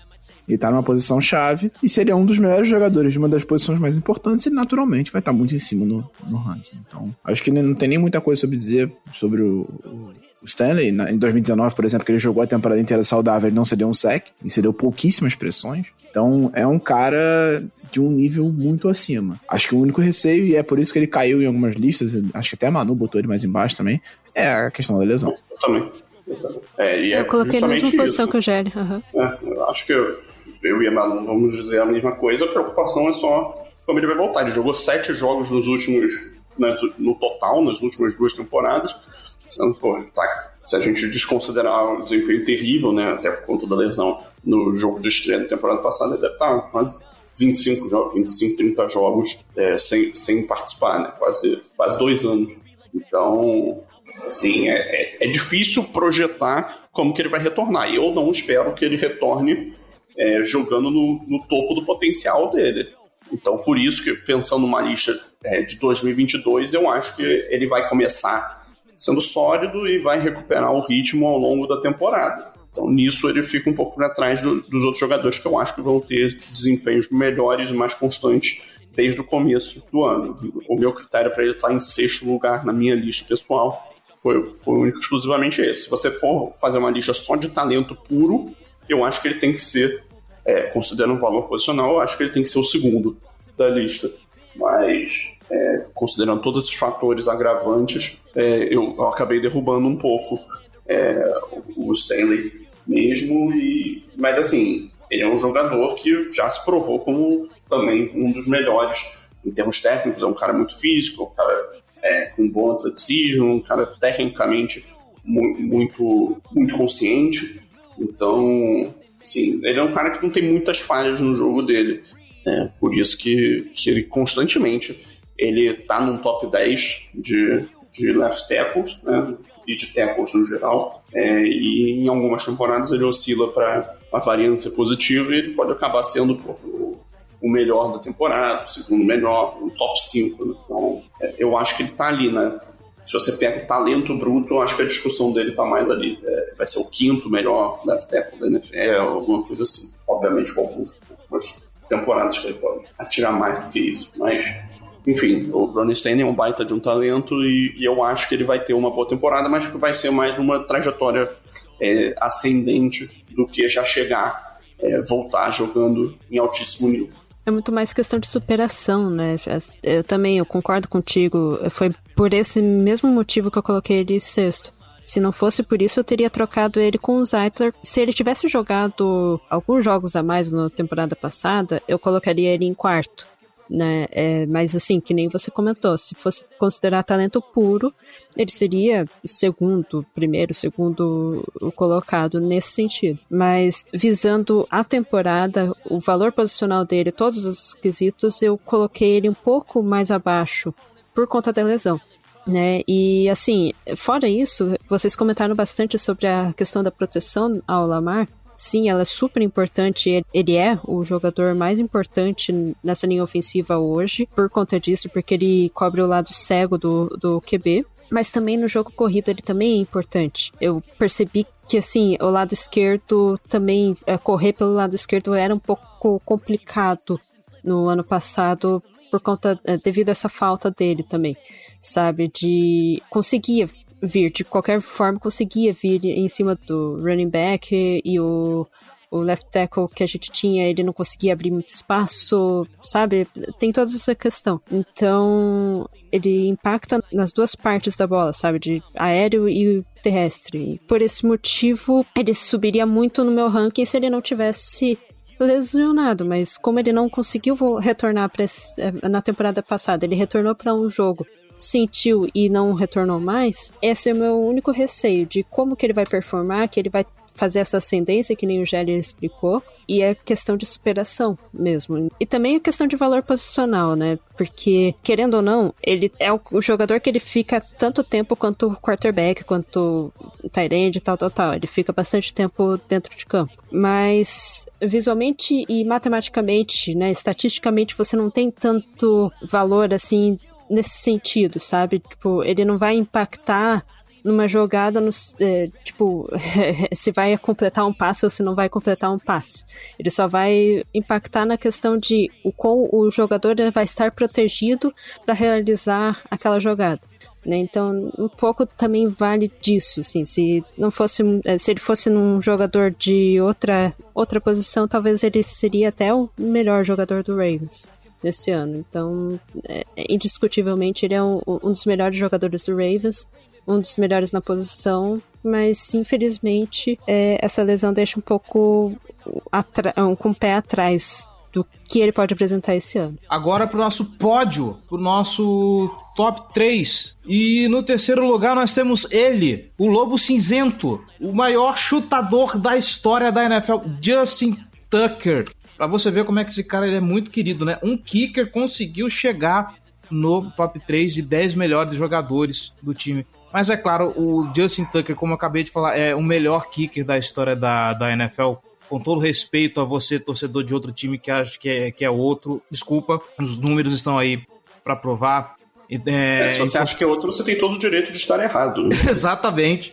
Tá aí a, as estatísticas em porcentagem de acerto, tanto de field goal quanto de extra point, recorde atrás de recorde. Ninguém vai esquecer aquele jogo dramático contra o Detroit Lions que botaram o cara para chutar de 66 jardas. Ele foi lá e conseguiu acertar. Obviamente que o estádio do. Aqueles jogos dramáticos contra o Detroit Lions, né? Que teve o de 61 também. Teve o de 61 também. É claro que o Ford Field ajuda um bocadinho, ajuda um bocadinho. Ainda assim, outros foram lá e talvez não conseguiriam. E não só Detroit, Justin Tucker já foi determinante em muitos jogos, teve muitos jogos aqui que praticamente ele que carregou o time nas costas com field goal atrás de, de, de field goal e tudo mais.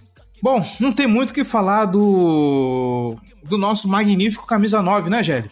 É, cara, eu acho, assim, por mais que ele seja o cara que tá em terceiro aqui na lista, e eu botei ele em segundo, pessoalmente, é, essa foi a única vez que eu joguei o valor posicional para escanteio. É, porque eu, assim, quantas vezes a gente já não viu o Tucker é, tirando o, o, Ravens de algum buraco?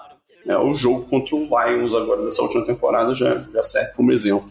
Então, assim, não tem discussão. Ele é o melhor kicker da história da NFL. Ele, a quantidade de, de chutes vencedores, a porcentagem de acertos dele, a porcentagem de acertos deles acima do, da expectativa.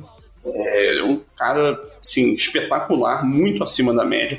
A, a, até estatisticamente, né, o desempenho de um kicker ele tende a ser instável é, ano, ano após ano. Né? Então, o cara não consegue muito replicar a performance de um ano no, no ano anterior, no ano seguinte. E o Tucker é um cara que é super consistente e acima da média em todos os anos é, dele na, na liga. É uma perna muito forte, uma precisão incrível. É, é raríssimo ele deixar o time na mão é, quando é, é, necessário converter algum, algum chute importante. Então, assim, não tem, não tem muito mais o que acrescentar, uma peça fundamental da equipe. Esse ano ele vai ter um holder diferente pela primeira vez na carreira dele, então vamos ver como é que ele lida com essa adversidade, mas é, cara, não, é um homem maravilhoso. Eu não tenho muito o que dizer, não, só te amo, Tucker. Ah, eu só diria assim, eu considero eles, tirando todo o valor posicional, ele é o melhor jogador da NFL, sim. Porque, assim, você ter um aproveitamento de 90% daquilo que você faz é difícil de acontecer. É muito difícil de acontecer. E ele tem isso. Então, para mim, ele é o melhor jogador da NFL, dadas as devidas proporções. Mas é aquele negócio. É valor posicional. Então, se considerar valor posicional, infelizmente ele não é o melhor jogador da NFL. E por isso que eu não coloquei ele em primeiro, porque eu tava pensando em colocar ele em primeiro, mas é aquele negócio. A gente já viu um jogo sem. Eu não lembro de um jogo sem o Tucker. É, é, pelo menos nos anos que eu acompanhei, é, eu acompanhei a NFL, eu não lembro de um jogo sem o Tucker. De como ele impactaria. Sorte no... a sua. É, graças a Deus. É, Você não lembra de Billy Candice? Esse, não, nome, sentido... esse nome aqui está proibido, hein? No sentido de, assim, tipo, desde que ele entrou mesmo algum jogo perdido eh, que ele perdeu, assim, é, é, no sentido de que a ausência dele é, impacta, mas eu, eu, ainda não vi como que impactaria e não impactaria da mesma forma como impacta a ausência do Lamar. né? Que nem a gente viu no ano passado, impactou pra caramba. É, nesse sentido, o Tucker não ficaria em primeiro. Pensei em colocar ele em segundo, mas o, o segundo lugar para mim também tem a, a, importância porque ele fica mais tempo no campo do que o Tucker. Porque assim, também é um, o ataque fica geralmente uns 15, 16 minutos por jogo, eu acho. Não, 30 minutos por jogo, assim. 30, 30 minutos. É, então, assim, se, o, se um, um kicker fica uns 30 minutos por jogo, daí é meio complicado, né? Mas assim, fora isso, é... cara. Se um kicker fica 30 minutos em campo, quer dizer que ele tá jogando no ataque ou na defesa. O que é, é bem preocupante. O que é bem preocupante. E, cara, nossa, o, Tucker é sensacional. É, é, o nosso Cordeiro de Deus que tá sendo abençoado todo jogo, toda vez ele a, a, agradece. Então, acho que tem um pouco de, de causa divina junto com ele. Não, não sei, não, é, é inexplicável como que ele consegue fazer tão bem. Porque esses dias eu até fui dar uma olhada no pior, no, na pior temporada dele é, como kicker e foi ainda melhor do que os medianos, sabe? Então, assim, é uma coisa absurda. E só por isso eu acho que ele merece estar no nosso top 3 e mereceria muito mais se não fosse a posição dele. Cinco vezes ao Pro, é, recordista da NFL. E só para contextualizar, é, ele nunca perdeu um jogo. Ele jogou em todos os jogos, em todas as temporadas dele desde 2012. É por isso que eu não lembro. Porque não aconteceu. Exatamente. Tá aí, nosso príncipe da paz, Deus forte. Chegamos agora na vice-colocação, aquele que vai vestir o manto do Vasco da Gama, Deus me livre. É... Em segundo lugar, Mark Andrews, Tyrande. Bom, é outro também que não tem muito o que falar. Desde que chegou, o cara se consolidou aí fazendo dupla com Lamar Jackson como principal recebedor do, do, do nosso quarterback. Hoje se mostra como um dos melhores Tyrands da NFL. Possivelmente um dos melhores, talvez o melhor Tyrande do Baltimore Ravens. É, ainda há que se discutir. De novo, eu não tenho números aqui para poder afirmar isso. Estou falando assim de, de impressões tá? Então, não, não, não, não escrevam o que eu estou falando. Mas é isso, o Mark Andrews... É, eu acho que isso não é nem discutível. Pra mim, ele é o melhor talento da história do Ravens. A discussão é se ele é o melhor recebedor da história do Ravens. Perfeito, perfeito. A discussão é essa mesmo. É, já são outros 500 mesmo, né? Mas é outro também que algumas pessoas têm um misto de amor e ódio por ele. A gente já viu o Mark Andrews de vez em quando dar umas escorregadas, ter umas inconsistências, mas no geral a régua desse Tyrande é muito alta. A régua do Mark Andrews é muito alta. A ausência dele do, do time é algo que impacta demais. Então é isso. Não tem o que falar. Segundo lugar para Mark Andrews, Manuela. Olha, eu coloquei ele em segundo porque, assim, é, também, outra coisa de impacto, né? Porque uh, a gente já viu jogos em que ele não estava jogando bem e mesmo assim o Lamar conseguiu carregar o jogo. Né? Então, é, é, o Andrews, apesar dele ter sido para mim o melhor jogador da temporada do Ravens no ano passado, porque ele foi importante na época que a gente estava sem o Lamar, né? Tipo, basicamente era para ele que o Huntley ficava passando, então não tinha muito o que fazer. Ele foi decisivo em várias jogadas. De cabeça, eu consigo sempre lembrar dele naquele jogo contra Cleveland, que o Lamar estava sendo pressionado por dois e ele estava sendo segurado, e mesmo assim ele consegue pegar a bola com uma mão só. Assim, é sensacional esse, esse catch. E assim, eu acho que melhorando um pouco no bloqueio, ele é o melhor jogador na posição, porque o é, discutivelmente, é óbvio. Mas, assim, eu, eu tenho o Kelsey, que ele é um baita recebedor também, mas ele também deixa um pouco a desejar no, no bloqueio. E o Kiro, que é o contrário, ele é também um baita recebedor, mas ele se, se destaca mais por conta do bloqueio, porque o jogo do, do, do Niners é mais voltado para corrida também, que nem o, o do Ravens. Então ele é utilizado nesse sentido. Mas, assim, fora isso, cara, o Andrews é sensacional. Ele é uma das melhores escolhas de segunda rodada. Foi segunda rodada que ele foi escolhido, né? Não tô pirando. Terceira. Terceira? Ah, então tá bom. Foi terceira. Uma das melhores escolhas de terceira rodada. É...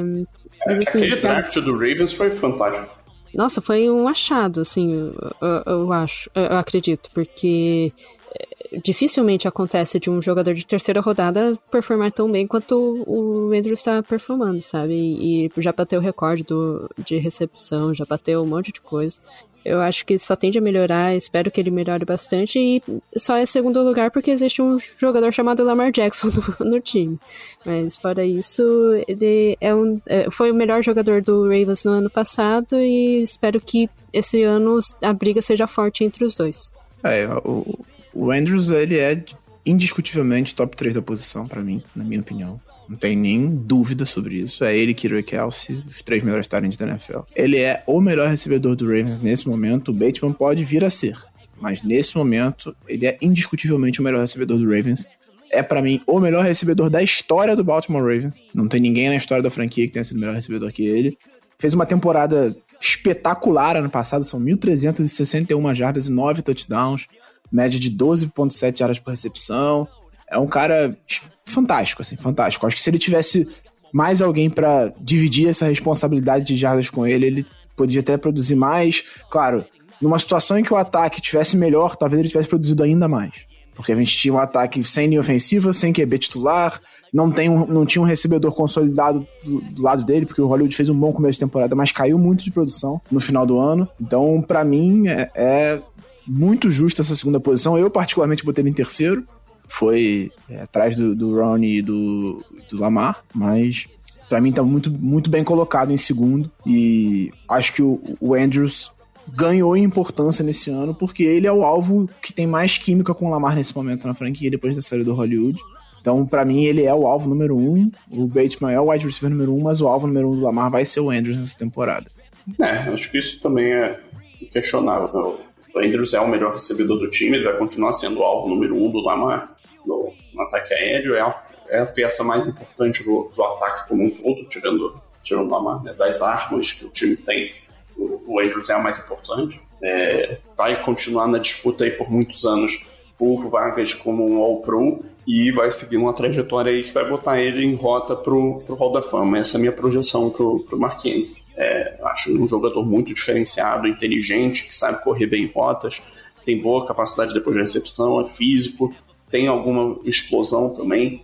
Então, assim, é um cara muito confiável. É, a conexão dele com o Lamar é especial. Então, não, não tem muito o que tirar do, do desempenho do Andrews, ele só está em segundo porque existe o Nick Moore.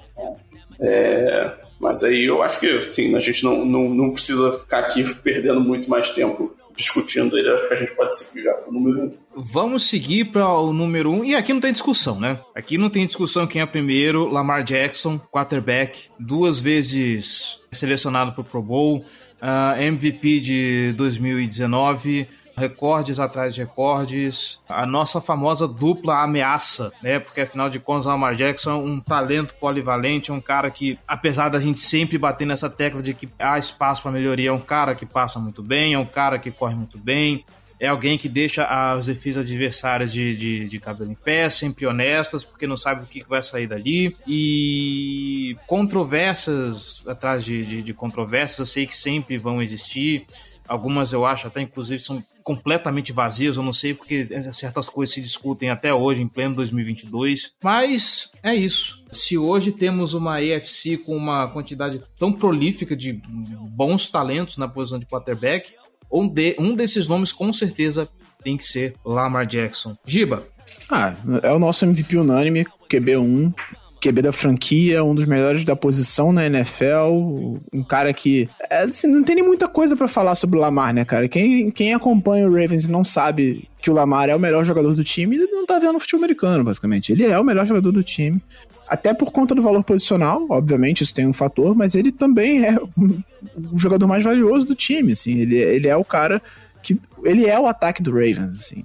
Eu falo, ah, não, que o Lamar não. Cara, o Lamar, ele é o ataque do Ravens. A gente viu o que aconteceu quando ele saiu no ano passado. O time despencou de produção e perdeu todos os jogos sem ele, basicamente. Então, não tem discussão. Para mim, não tem discussão. E para mim, ele é indiscutivelmente top 5 da posição. Dá para dizer assim, sem muita, sem muita questão, ele tá ali no top 5. Ele, Brady, Rodgers, Mahomes. É, tem a discussão dele com o Allen ali, mas enfim, para mim, mesmo patamar de, de jogador. Então, o, o Lamar, ele é ele é o cara da franquia. Ele é o dono do time, tem que renovar o contrato pelo que ele pedir. E o, até onde o Ravens vai é tá na mão do Lamar. Se o Lamar tiver um bom ano, o Ravens vai pro playoff, vai brigar por, por título. Se ele não tiver um bom ano, o Ravens vai se machucar, por exemplo. O Ravens não vai pro playoff. Então, é, é, a gente viu isso ano passado. Não era nem que ele não tava no bom ano. O Lamar tava jogando bem, e aí, conforme as lesões foram se acumulando, o time foi caindo de produção, ele foi sofrendo um pouco mais, mas ainda assim tava com a melhor campanha da AFC até que ele se machucou e perdeu todos os jogos e não foi nem playoff. Então, é, ele é o coração, a alma e, o, e a cabeça dessa franquia. Então, para mim, indiscutível na primeira posição. É isso, assim, não tem muito que discutir sobre ele. É, é o cara mais importante do, do Ravens, indiscutivelmente. Como Giba comentou, e foi por conta disso que eu coloquei ele em primeiro também, porque sem ele o time despenca, o, o time desmorona, não tem como, ele consegue dar um jeito de realizar uma jogada mesmo quando ela já tá morta, né? Acho que as pessoas esquecem muito disso, né? Eles falam, ah, porque ele só corre, mas assim, é, tem situações que ele precisa correr, né? E acho que as pessoas veem pouco disso, começam a criticar ele em situações que não precisava ser criticado né? Tipo, de ver uma jogada que deu errado e falar que a culpa foi dele, sabe? Coisas assim, que são absurdas, que... E é, é, é, eu deixo aqui uma fala que até a Mina Kimes falou, assim, o, o, que a gente comenta de crítica ao Lamar não é, ele não é isento de crítica, não é nesse sentido que a gente diz, mas assim, a forma como é criticado é diferente né? E nesse sentido que a gente bate na tecla de, pô, por que, que ele é tão criticado nesse sentido, né? Falar que não importa se ele tiver 12 MVPs, ele não vai ser um, um jogador de top, uh, top 10, é, para mim é ridículo. Para mim isso tem outro nome, mas, né, fazer o quê? E, cara, o Lamar é sensacional. Eu acho que ele é visto, ele, é, tem muito muita visão atrasada sobre ele né? E por isso que muita gente fala mal dele e tal. Mas mesmo assim, eu acho que ele vai melhorar bastante para esse ano. Eu acho que ele vai vir com fome, com raiva para ser o melhor jogador da NFL. Tomara e tomara que seja até o melhor jogador do Super Bowl. Eu espero muito isso. Então, assim, indiscutivelmente ele é um dos. para mim, pelo menos, indiscutivelmente, que nem o Giba comentou, ele é, fica no top 5 para esse ano, pelo menos fica pro top 5. O pior ano que, é, que ele teve, fora o ano de calor, óbvio, mas o pior ano que ele teve acho que foi em 2020, ano completo, assim, e, e mesmo assim ele levou o time pra playoff. Então, poxa, como que isso não é um, jogador que define o, um, time, sabe? Então, assim, sem palavras, eu gosto muito dele, é o meu jogador favorito na NFL atualmente. E acho que ele vai ser um, um dos melhores jogadores, se não o melhor jogador na temporada da NFL como um todo. É, o Lamar Jackson é um, é um jogador especial. Não é todo momento que você tem um quarterback capaz de fazer é, lances de alto nível como passador e ainda adicionar o que ele adiciona com as pernas. É, eu já, já fiz estudos, eu já publiquei lá no meu Twitter. Eu acho que ele é o corredor mais valioso da NFL. Mais valioso que o Derrick Henry, mais valioso que o Christian McCaffrey, mais valioso que o Jonathan Taylor. Acho que ninguém adiciona tanto valor é, com, com, corridas quanto o Lamar. E quando você tem essa, essa capacidade para adicionar é, em cima de, um, de uma capacidade já boa como passador, aqui eu não vou, não vou chegar aqui e falar, o Lamar é um passador de elite. Ele não é um passador de elite, que tem problemas, mas eu acho que ele é um, ele é um cara que é um bom passador, só que ele é um bom passador de uma forma diferente de outros jogadores, porque ele é um cara um pouco mais oscilante. Né? Ele vai ter jogadas terríveis e outras jogadas absolutamente geniais. Ele não é um cara que tem muita constância. Eu diria que esse é o maior ponto que ele tem para evoluir nessa questão de snap após snap, passe após passe, back após back, é, ter o mesmo processo, ter essa constância. É, dito isso, é um, um quarterback top 10 da NFL que, é, dada a situação correta, pode ser o melhor jogador da liga como um todo, como ele já foi, né, já foi o MVP aí em 2019. Então, é, não à toa ele foi o único jogador que que dessa nossa lista que foi citada por, por todos, é, todos os 88 votantes. É, então, assim, nada melhor do que a gente encerrar é, esse top 10 falando do, do, do Lamar, é, aquele por, por, quem passa todas as esperanças de, de playoffs, de Super Bowl, é, de título é, que, a, que a franquia tem. E em breve ele vai ser altamente recompensado financeiramente por isso. Eu tô esperando ele ser recompensado com um Vince Lombardi em mãos, porque um cara com a gana, um cara com o talento, com a vontade, com o espírito do, do Lamar Jackson, passar pela NFL sem um Super Bowl seria uma injustiça da, das mais grosseiras que o esporte já cometeu. E eu espero que esse Super Bowl venha com a camisa roxa, venha com o Baltimore Ravens. Yeah, you know what it is. Black and purple, black and purple, black and purple, black and purple. No one hits bigger than the Baltimore Ravens. Black and purple, black and purple, black and purple.